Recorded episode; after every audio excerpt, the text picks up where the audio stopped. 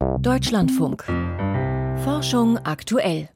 Heute mit mir Katrin Kühn und mit diesen Themen. Warum Japan auch einen Spielzeughersteller in seine Raumfahrtstrategie einbindet. Wie in unserem Nervensystem neue Verbindungen, Synapsen entstehen und, und das jetzt zuerst, welchen neuen Ansatz es gegen den AIDS-Erreger HIV gibt. Der AIDS-Erreger ist längst nicht besiegt. Jedes Jahr kommen weltweit etwa 1,5 Millionen Neuinfektionen dazu. Mit Medikamenten lässt sich das Virus zwar in Schach halten, aber eine Heilung gelangt bisher nur in wenigen Einzelfällen. Was wäre, wenn das in größerem Ausmaß gelänge? Daran wird in den USA, in Kalifornien geforscht, und zwar mit der Genschere CRISPR-Cas. Und vorneweg, alles ist noch ziemlich am Anfang. Drei Patienten wurden bisher mit dem neuen Verfahren behandelt. Michael Lange hat sich nach dem aktuellen Stand erkundigt und wir sind jetzt hier zusammen im Studio. Michael, es gibt ja viele Therapieversuche gegen HIV. Was ist jetzt neu an diesem Ansatz? Bisher existierte immer das Problem, dass die Viren sich verstecken können. Die verstecken sich im Erbgut von Immunzellen und die normalen Medikamente, die man benutzt, die kommen in diesem Versteck an diese Viren nicht heran. Und mit der Genschere soll es jetzt gelingen, die Viren in ihrem Versteck aufzuspüren. Und dieses Konzept stammt von der Biotechnologiefirma Excision Biotherapeutics. Und Excision, das heißt entfernen oder herausschneiden, das zeigt schon, worum es geht. Die Viren sollen wirklich aus diesem Erbgut, wo sie sich verstecken, herausgeschnitten werden. Und das soll mit Hilfe der Universität von Kalifornien in Berkeley jetzt an Patienten, an Probanden, an Infizierten erforscht werden. Und wie soll die Genschere CRISPR-Cas das denn machen, also das Virus erkennen und beseitigen? Ja, man muss der Genschere das mitteilen. Das geschieht durch eine Programmierung im Labor. Man kennt ja die Erbinformation des AIDS-Erregers HIV. Die programmiert man in eine Art Sucher ein und dieser Sucher erkennt im Erbgut in den Immunzellen dieses Virus, das sich da versteckt hält. Und äh, das gelingt ganz gut. Das kann man im Labor schon längere Zeit zeigen. Und da in diesen Zellen kann es dann eben das äh, Virus erkennen und äh, aufspüren und letztlich auch vernichten. Und wie genau macht sie das dann? Ja, wichtig ist zunächst, dass diese Programmierung stimmt. Wie gesagt, das, das funktioniert mittlerweile. Der nächste Schritt ist, dass die Genschere ja an diesem Sucher dranhängt. Die Genschere kann schneiden. Sie zerschneidet also die Stelle im Erbmaterial, die Viruserbgut ist. Also die Immunzelle bleibt intakt, aber das Virus wird zerschnitten und wird beseitigt. Und dieses Prinzip funktioniert. Das hat man in Laborversuchen zeigen können. Und man hat auch schon Tierversuche durchgeführt, zunächst mit Mäusen und Ratten. Da hat das sehr gut funktioniert und äh, 2020 kamen dann auch Experimente mit kleinen Affen, sogenannten Makaken dazu. Und auch dieser Versuch hat gut funktioniert und so traut man sich jetzt langsam an den, an den Menschen heran. Und wie weit sind die Experimente jetzt da? Also drei Menschen, wissen wir jetzt? Ja, so viel ist es noch nicht. Das ist wirklich noch eine kleine Gruppe. Äh, der erste Infizierte wurde vor etwa einem Jahr mit dem Verfahren behandelt und jetzt in diesem Jahr sind zwei weitere hinzugekommen. Die Ärzte und Wissenschaftler beobachten diese drei Probanden sehr genau und auf einer Tagung in Brüssel haben sie jetzt die einzelnen Ergebnisse vorgestellt. Naja, man kann es ganz kurz fassen das Prinzip funktioniert. Also das, so wie Sie sich das vorgestellt haben. Die Genschere kommt an die Immunzellen, wo das Versteck der Viren ist, zerschneidet sie und schneidet sie heraus und zerstört sie. Also das, das Prinzip kann man machen und man weiß auch, es gibt keine größeren Nebenwirkungen. Also man kann jetzt weitere Experimente durchführen und plant äh, in den, ähm, im nächsten Jahr dann auch die Dosis genauer zu erproben und den äh, Patienten bzw. den Infizierten äh, weitere äh, Dosen äh, von dieser Genschere zu injizieren. Besteht denn dann aber wirklich die Perspektive, dass da Heilung, also der HIV-infizierten Probanden möglich sein könnte?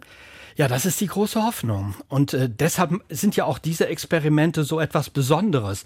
Man kann ja bisher schon sehr gut das Virus in Schach halten. Und es gibt natürlich Versuche mit Stammzellen sozusagen die Tür der Immunzellen zu verschließen, sodass die Viren nicht rein können. Aber hier geht's wirklich darum, dass die letzten Viren in ihrem Versteck aufzuspüren. Und das bedeutet ganz eindeutig Heilung.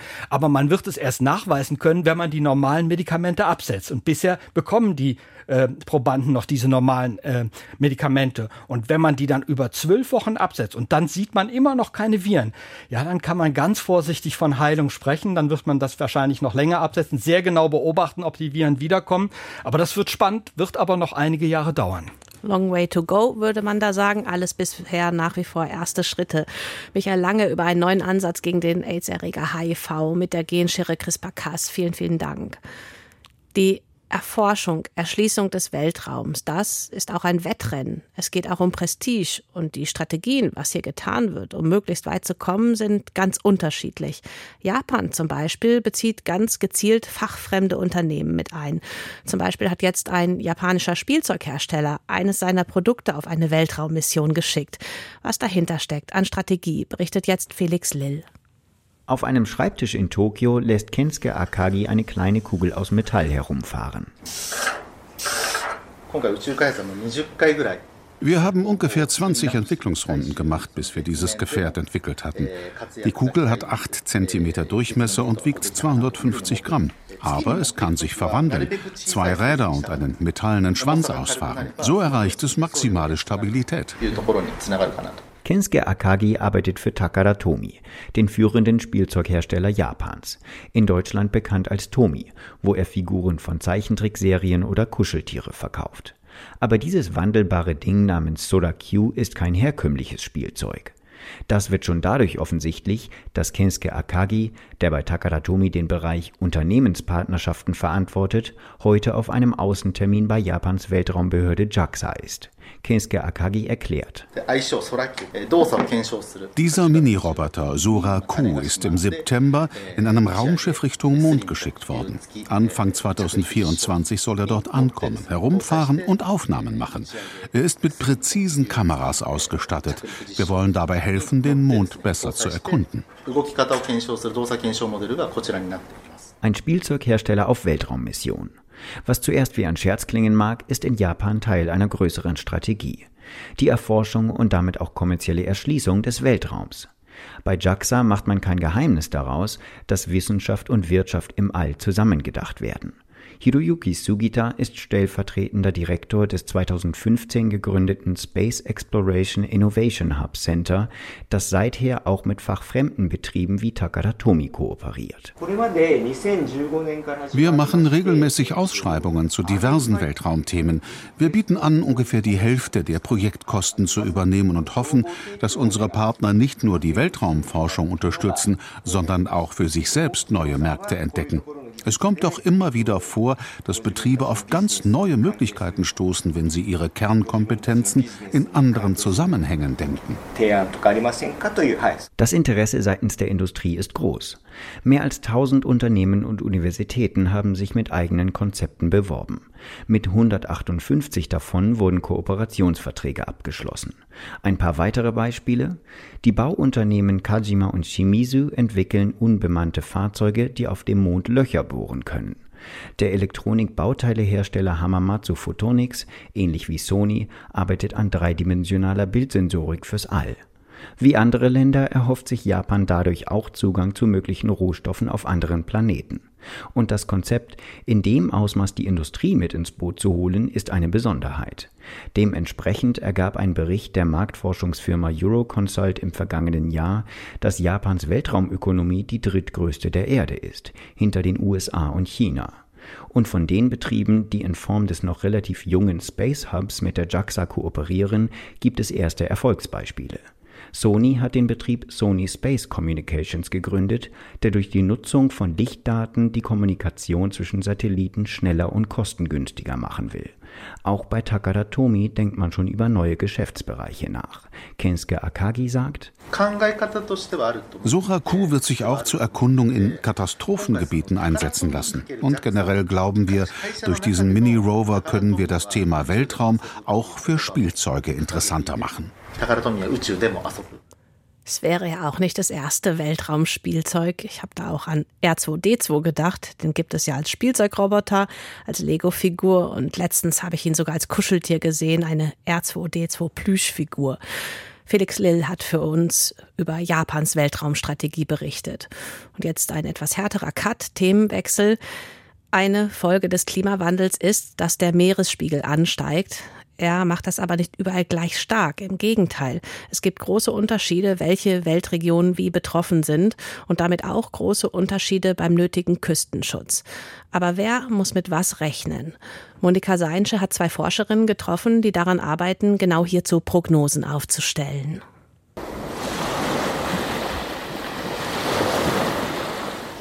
Jeden Tag nagen Wellen und Wind an den Küsten der Welt. Und mit jedem Zentimeter Meeresspiegelanstieg geht dabei mehr Land verloren. Das ist überall so.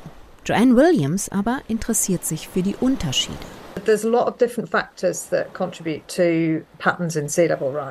Da ist einmal die Wassertemperatur. Dort, wo sie besonders uh, hoch ist, dehnt sich das Wasser besonders stark aus. Dann gibt es die Wassermenge. Uh, Je mehr Gletscher schmelzen, desto mehr Wasser gelangt in die Ozeane. Und dann spielt die Schwerkraft noch eine Rolle. Denn alle Körper mit einer Masse ziehen sich gegenseitig an. Und zwar umso stärker, je größer ihre Masse ist. Wenn jetzt zum Beispiel in der Antarktis ganz viel Eis schmilzt, geht dort Masse verloren. Und dadurch wird das Wasser des Südozeans weniger stark in Richtung antarktischen Kontinent gezogen. Stattdessen schwappt es nach Norden. Für Grönland gilt das Gleiche, nur in umgekehrter Richtung and vice versa for Greenland. Joanne Williams erforscht am Nationalen Ozeanographiezentrum Großbritanniens in Liverpool das Zusammenspiel zwischen Meeresspiegelanstieg, Tidenhub und Sturmfluten. In einer aktuellen Studie modellierte sie am Computer, was in einem Worst-Case-Szenario passieren wird, wenn also bis zum Jahr 2100 die Treibhausgasemissionen weiter steigen und der Klimawandel ungebremst fortschreitet. Für ein solches Szenario geht der Weltklimarat IPCC von einem Meeresspiegelanstieg aus, der im globalen Mittel bei 1,8 Metern liegen wird.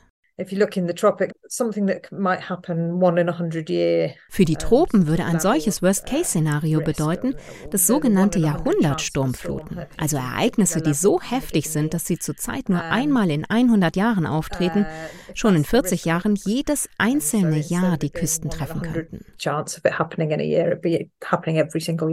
Welche Folgen das für den Küstenschutz haben könnte, untersucht Amy Slangen vom Königlich Niederländischen Meeresforschungsinstitut NIOS mit Hilfe von Computermodellen. Auch sie macht sich besondere Sorgen um die Tropen. Der Meeresspiegel steigt zurzeit am schnellsten in einem breiten Band rund um den Äquator an.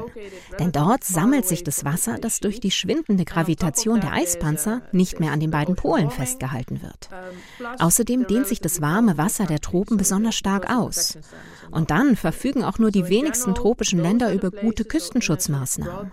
Das bedeutet, die Regionen rund um den Äquator werden die ersten sein, die das steigende Flutrisiko zu spüren bekommen. Deshalb sei es so wichtig, sagt die Forscherin, den Küstenschutz gerade in diesen Regionen zu verbessern.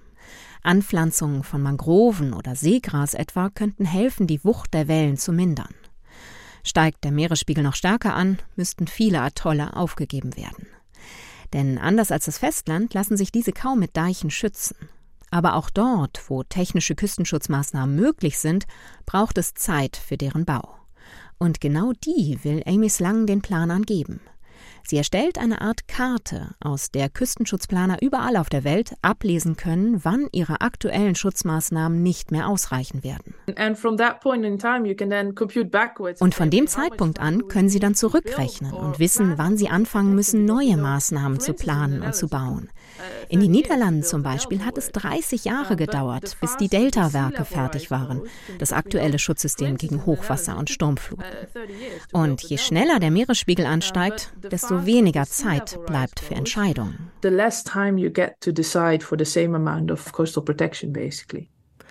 Oder anders formuliert, jetzt planen und handeln. Monika Seinsche hat berichtet über Küstenschutz nicht nur in der Zukunft. Damit Kommunikation funktioniert, müssen Sender und Empfänger störungsfrei Signale miteinander austauschen können. Kann man in jeder Videokonferenz beobachten, wenn mal wieder ein Mikrofon nicht an ist. Da kann ich, wenn mir das passiert, Signale, Worte senden, wie ich will. Die anderen kriegen es nicht mit. Das ist bei uns Menschen so, aber auch im Kleinen, im Nervensystem, wo für die Signalübertragung unsere Synapsen zuständig sind, die Verbindungsstellen zwischen zwei Nervenzellen. Wie sie aufgebaut sind und funktionieren, da gibt es schon viel Wissen, aber nicht dazu, wie diese Synapsen entstehen, also auch wie unser Lernen funktioniert. Ein Team aus Berlin, Chicago und Sheffield hat hier neue Erkenntnisse geliefert. Und meine Kollegin Magdalena Schmude, Wissenschaftsjournalistin und Biochemikerin, sagt, die sind ein großer Schritt nach vorne. Magdalena und ich haben vor der Sendung gesprochen, zuerst darüber, was wurde da jetzt neu herausgefunden. Vor allem, dass es bisher einige falsche Annahmen darüber gab, wie neue Synapsen als Kontaktstellen zwischen Nervenzellen entstehen. Die Forschenden haben dabei nämlich erstmals quasi in Echtzeit zugucken können. Um einen neuen Kontakt zu bilden, stellt die Zelle zuerst die einzelnen Bauteile für die Synapse her. Und zwar nicht an dem Ort in der Zelle, an dem sich diese Kontaktstelle später befindet, also ganz am Ende von diesen langen Zellfortsätzen, das sind die sogenannten Axone, die ja typisch für Nervenzellen sind, sondern mehr im Zentrum, im sogenannten Zellkörper, in dem auch der Zellkern mit den Bauanleitungen für alle Komponenten der Synapse liegt. Und wie konnten Sie das beobachten, also der Zelle in Echtzeit zuzuschauen? Die Forscher aus Berlin haben sich dafür ein Modellsystem ausgedacht, das das alles simuliert. Dazu haben sie zuerst menschliche Stammzellen zu Nervenzellen umprogrammiert, die ja erst noch neue Kontakte miteinander ausbilden müssen. Gleichzeitig haben sie in diesen Zellen an die drei wichtigsten Synapsenbauteile jeweils leuchtende Proteine angehängt. Und dann konnten sie unter einem speziellen Mikroskop dabei zuschauen, was mit diesen Proteinen passiert. Dabei haben sie dann tatsächlich einen neuen Einblick bekommen, wie die Zelle das schafft, die Bauteile an ihren späteren Einsatzort zu transportieren. Und weil es für jedes dieser Bauteile ein eigenes Gen, also eine eigene Bauanleitung gibt, dachte man bisher, dass die Teile einzeln transportiert werden. Aber, und das war die erste große Überraschung, die drei Komponenten werden gemeinsam verpackt und an den Zielort gebracht. Gemeinsam verpackt, also die bilden quasi eine Fahrgemeinschaft. Ja, das Bild, das Bild kommt hin. Und das Transportmittel dieser Fahrgemeinschaft, das sind in der Zelle sogenannte Vesikel. Das sind kleine membranumhüllte Bläschen, in denen diese Komponenten eingepackt sind. Und zweite Überraschung, die Vesikel, also die Bläschen, in dem die drei Synapsenbauteile verschickt werden, das sind ganz neue, bisher unbekannte Bläschen. Die Wissenschaftler und Wissenschaftlerinnen haben also gleich noch ein neues Transportmittel im Inneren der Zelle entdeckt, das es vermutlich nur in Nervenzellen gibt auf der einen Seite dann total spannende Funde, aber auf der anderen Seite, sage ich jetzt mal, ist das ja auch wieder ziemlich speziell. Warum sind diese Erkenntnisse denn jetzt wichtig für uns? weil sie Möglichkeiten für die Medizin eröffnen könnten. Im Alter lässt die synaptische Plastizität nach, da entstehen dann kaum noch neue Synapsen und damit eben auch keine Verbindungen zwischen Nervenzellen mehr und die sind ja wichtig, um neue Informationen abzuspeichern. Außerdem gibt es Krankheiten, bei denen die Bildung von Synapsen von Anfang an gestört ist. Und da ist es zum Beispiel wichtig, den genauen Transportweg und auch das Transportmittel für die Synapsenbauteile zu kennen weil das ein Ansatz wäre dann, wo man gezielter schauen kann, nach Behandlungsmöglichkeiten da etwas neu zu entdecken. Genau, und gerade dafür ist auch noch das dritte wichtige Ergebnis aus der aktuellen Arbeit relevant.